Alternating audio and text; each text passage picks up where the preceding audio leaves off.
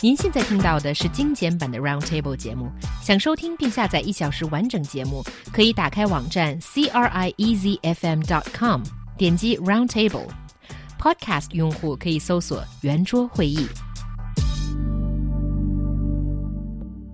A new study claims that young Chinese professionals with higher levels of English proficiency can expect better chances of career development. While English is being played down in the country's educational system, the study suggests that professionals should view language as investment in their prospects. 学好数理化，走遍天下都不怕。这句话曾经在芸芸学子和众多家长中广为流传。如今有一项调查显示，学好英语也可以让求职者获得更多更好的工作机会。Do you think it's true? Well, I just I just love. I mean, like so so. Um, a few Chinese uh, uh, English language uh, news websites have been covering this, and the uh, the headline that they've been using is "Better English, Better Future." The headline should be. Uh, EF proves it has an amazing marketing department because that's that, that that's really what we're looking at here. So number one, they they looked they looked at 300 respondents, and what they found was that half thought, half thought that a solid grasp of English meant a higher chance of promotion. Uh, also, they're saying that a lack of language proficiency is now becoming a significant barrier for promotion, while giving us no information about how that uh, actually, or how that mechanism for promotion, the, the link between language, English language proficiency and uh, and promotion, they, they give us no information on that. All they're really giving us is a perception among Chinese people uh, that the better your English, the better job prospects you have, which is kind of a duh kind of thing there, I think. Yeah. And also, these 300 respondents may probably be EF students. So, by coming Sure. here paying to learn English, they already agree Well, with we that. don't, yeah, we don't know, but I No, we don't we, know, can yeah. assume that, yeah. Yeah, so that organization just provides English training courses, and we can see their offices everywhere these days. And I'm not surprised, I suppose, that they have the money to issue it a study like this, and uh, it, it has become quite of ha- has caught some attention, I suppose, on whether English is that important, I suppose. And I think it really depends on what industry you're in. And I'm just not really looking at the studies, or I don't even know if it can qualify to be called a study, to be No, I, honest. and, I, and I, yeah, because they, they give us they give us case studies on, on yeah, you know, so it- anecdotal i- examples. Right, and, it, and it's just really funny. So, so one person who attended a course to improve his English at EF, um, you know, and then and then you know he, he got a salary raise of forty percent. Another person, you know, who, whose English was very poor, but then he took a couple classes at EF, um, you know, got a really great job offer from a from a game developer um, in in Shanghai. Um, so I think that I mean, really, what they're giving us again is just great marketing, and it seems to me that actually, to put it in context for a minute here, EF has been kind of pushing these types of studies over the last uh, couple months, um, trying to, I think, convince the market that they are still uh, in demand. Uh, that e- taking English courses um, at EF, uh, hopefully for them, I suppose, but just English in general, I think they're trying to give this idea that English is still important. People should still. Um, you know, want to take English courses because we are seeing uh, a decline, uh, uh, a shrinking in the English language market, um, especially for these uh, these classes targeting uh, adults. Um, so, uh, so we- we're we're seeing an industry and a market definitely shift. Now, one of the things they say in the report. I I think I think this is true. Is what we're seeing is that for people at the managerial level, whether it's a multinational company or uh, a Chinese a Chinese uh, company, English is becoming more important. Uh, have, having English proficiency is becoming more important, uh, and especially for Chinese companies because more and more they are starting to go out into the world. Uh, so, and so, having management staff, people who who, who are integral to the, uh, the the the structure and organization. Who, who can speak English are becoming more and more important. Yes, and that only looks at some companies. And actually, I think for a lot of industries, uh, if you don't really have much contact with foreign countries, then I don't really think English helps you all that much. And it's certainly um, an exaggeration to say that, oh, if you can manage your English proficiency uh, levels, make it high, and then you'll have a better future. That certainly doesn't hold all the time, especially if you work for the government, for example. Mm. I mean, unless you work for the Ministry of Foreign Affairs, otherwise, not really. For most uh, employees, you don't really need to to have very high English but, skills. But when you're trying to get the job, maybe that is an extra requirement. But I do disagree here. I don't think that you only need to speak English in an English related job or in a multinational mm. company. Sometimes, even in an SOE or even a government department, having this extra skill is very handy, comes in handy, especially well, here, in a department that has no other well, English talents. Well, here's the thing. I mean, so so when it comes to, to hiring, yes, many companies will put a, a standard uh, a threshold of English proficiency uh, that, that that you need to even be considered as as an applicant. But however, usually, I mean, that says nothing about actual proficiency. All you have to do is say, "I went to English first for a year, and I got no. I got a little piece of paper that says, yeah, no, no, yeah, I got a piece of paper, I got a certification that says my English at, is at a certain a certain level. I you know uh, you know I passed the the, the, the you know the mi- middle level, intermediate level English courses at EF or this that and the other school. That's what a lot of people are looking for when they're taking these English courses. They're not actually looking for actual improvement.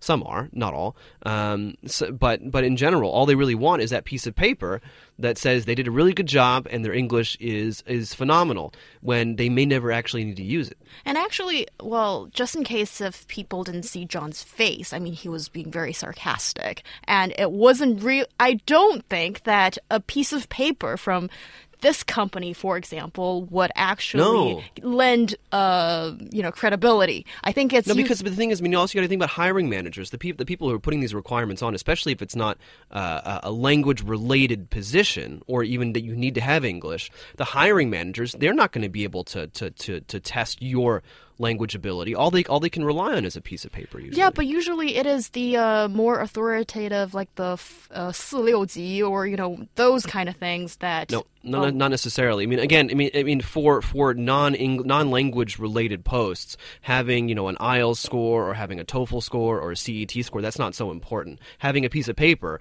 that said I went to EF for a year and and no, I no, it has nothing to do with whatever language training organization. Yes, IELTS, you know, or one of those examinations that have been accepted by people, then maybe yes, but not the training school. That is the point. Anyway, we're that is not that all that important. But it just seems to me that just to emphasize on if you get the your your English right, then you'll get a better job. That certainly does not hold. Yeah, but I think, you know, we, first of all, we can slam EF all we want before releasing this study that helps in our business. But I still think having English skill is good for your job because I think you guys are neglecting a big part of this discussion. That is, you are only looking at the hiring process that, you know, hiring managers who themselves may not be able to speak English, they won't know whether you speak good English or not. But once you're already hired, do good, better English, you know, abilities bring you better job opportunities or prospects or promotion opportunities. At the man- think yes. At the management level, it does, and especially if you're working for a company that that is moving abroad. Uh, for for most other positions, I think it's it's a feather in the cap, and it says mm-hmm. that you're willing to do extra work, but it might not really mean anything in terms of your actual ability to do your job. Right. yes, I think that could be a stepping stone, but that is, or I think more often than not, it is just a tool, an extra skill you have, but it's not going to become the determining factor for you to get promoted or not. I'm still I hold the position that it does help because you you, you guys. I think are... so. No, I I think so too. But also, I mean, I think that you know, uh, being able to speak English uh, with a certain level of proficiency would have very similar. Um, uh, uh um, promotion prospects as you know being able to uh, you know publicly perform the piano or something like that. And so I thought so Oh. It's again much better than so- that. no, but I think but I think in general, I mean it's all it's all about having certain types of feathers in, in, in your cap and, and having people say, well, this person is must be really capable because he can do A B C A B C or D. Uh, it just it, I think that English is a perhaps a more valuable feather in your cap, but at the same time, just because you can't do English but you can do something else that is uh, uh, demonstrable, I think that that will also help usually too. Right. So you think it's only icing on the cake? Yes. And not the cake itself. It doesn't uh, demonstrate your own unless abilities. un- unless you're working for a for a multinational, unless you're working sorry sorry unless you're working for a domestic company, you know, looking abroad or already has a fairly strong presence abroad, English uh, language proficiency won't be all that important. But you know, sometimes, sometimes, you know, having this English skill may save you at the very critical moment. Because I, I have seen, I have heard personal stories of people who have stepped up at the right time to save their leaders from an embarrassment communicating with another partner, uh, you know, foreign partner or something in a situation. Well, And then suddenly, you know, got appreciated by the leader. Yeah, and I suppose yes, it helps, but I just don't think it is the determining No. factor. And I don't think unless you want to be on a show like us, do our job, then I don't think No. it's all that important. I think I think in some ways, to be honest, I think Xiaohua is trying to justify the, the amount of time and energy she's spent into Yeah. studying English with all this. Because again, the anecdote that you just gave us, that's just one random run, one random Right. thing that happened. And again, it only goes to prove my point because because the company that he's working with has significant contact with native English speakers. Well, of course, if you're going to generalize by saying that if you are a factory worker and who would- don't need to read any English specification or any, any use of English, then of course English is not that useful. But while we were talking about the situation, at least I think we should be limiting our discussion to like white collar jobs and companies, right, or organizations. Well, but I mean, a white collar job could be a computer programmer. So you so should computer programmers you think learn? computer programmers don't need English? Are you saying that? I don't know. I mean, I think I think they, they, they need to be more familiar with programming language than, than English language. But I think also we, the, another, a point I want to make because we're, we're focusing a lot on usefulness, on the mm. practicality. I would say in general, it is always a good idea to learn a second language, mostly because it helps broaden your horizons. It, but it doesn't have to be English. Well, I think uh, in in that line of thinking, English is probably still a little bit more practical than, let's say, speaking French for Chinese people. But yes, I think I mean it is a very useful thing to have. But Chinese people tend to very easily be sucked into one thing and believe in that often, and many people join that craze for Yeah, some time. And we've had that craze for English for a long time, for, for a and long, it's long time, to let it die and, down. And that's and that's the thing. I mean, because I used to teach English, um, and the amount of of money paid. Uh, for the uh, very low return on that investment in terms of progress in, in language. Perhaps it was, you know, because I didn't work for EF, I didn't work for Wall Street. Maybe their methods are different. I have no idea. Um, but what I noticed is that, you know, as an adult, you don't really have the time actually to to really devote yourself to true progress. I mean, again you know, if you are interested in learning French and you take that up as a hobby, for example, uh, you're, you are going to be able to go to France at some point and, you know, have a fairly primitive conversation. But if you are, you know, after 12 years of studying English, you're, you're, you know, you're 30 plus years old, you have a, you have a family, you work nine to five, probably more, and you go to these English courses that you paid a lot of money for, um, th- unless unless you're willing to devote the time, you, you're not going to see that much progress. And so it's a bit of a, a false promise in, in a certain sense, saying if you give us, you know, ten thousand renminbi, then your English will be better. That doesn't doesn't work like that. Yeah, I think this is a more worthy discussion in terms of the problems that exist in English education, especially in the private market. Well, the public market also has big problems. I mm-hmm. mean, the classroom teaching. But yes, making false promises that better English will give you a million dollar job or, you know, the $10,000 job at least is wrong. But, you know, having a skill by your side that happens to be the English skill is good. It, you know? it, it is good, but at the same, but I guess, uh, but, but uh, I mean, having any extra skill is good. Uh, showing showing to your your colleagues and and to your your bosses that you are willing to uh, learn new things in your own spare time is always a good thing. But it doesn't have to be English. Uh, let me read out some of our listeners' comments. We do have fierce uh, messages pouring in. Uh, for example, Guo Yuan says English skills can make modern life much easier and funnier, especially when it comes to computer, traveling, and movies. You know, can anybody disagree with that? I don't think so. But that, yeah, but that's not, nothing to do with the job. though. Right, nothing to do with the job. And uh, Xin Yu says, of course, the illustra- illustrious ability of a foreign language will definitely increase the possibility of landing those plum jobs. But the shrinking uh, in the current educational system is so upsetting. Even Gaokao doesn't have uh, English anymore. Um, well, not not, not accurately that way, but yes, the importance of English is being reduced. And uh, so I think students should be allowed to choose whether they want to learn English or not. So whatever the employment result is, it will be their own choice. Well, And- I, th- I think I think you know we have to be careful with the Gaokao especially because uh, it is it is a bit concerning that uh, English is becoming um, de-emphasized to such a large degree, but nothing is really being re- nothing is really replacing it. Because I think you know one of the, one of the biggest problems that I see with education in the United States is that there is not mandatory second language learning.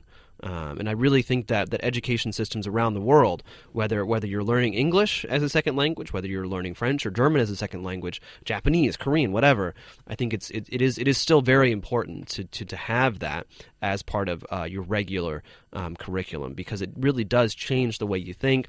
It makes you more into a global citizen, perhaps, and empathetic as well with people from other other countries. Yeah, that's all uh, very well said. And I think for Chinese people, it's very important for us to look outside of our little world. And when you have English um, as a skill in your pocket, and I think it really does make you look at your own life, the world, a lot different Well, of course, then you'll need to be able to read and probably speak to a native speaker or, you know, just to communicate freely. Yeah, maybe not job wise, but certainly Yeah. enrichment for your life. Yeah. Song Pengfei says, I agree, agreeing that, you know, with the point EF is making. Look at yourself, what great jobs you have. Oh, thank you. yeah. Well, I mean, Oh, yeah, but not. that, No, no, why? it doesn't count for me. But John can speak some Chinese as he has demonstrated on the show. His Chinese ability. 无人售票。 and uh, Bao Meng says, I read English books when I commute every day. Too many people stop learning after graduation, but by reading various books, you can really expand your own mindset, be an open minded person, and you can form your own perspective towards things. And Yeah. that's well said as well.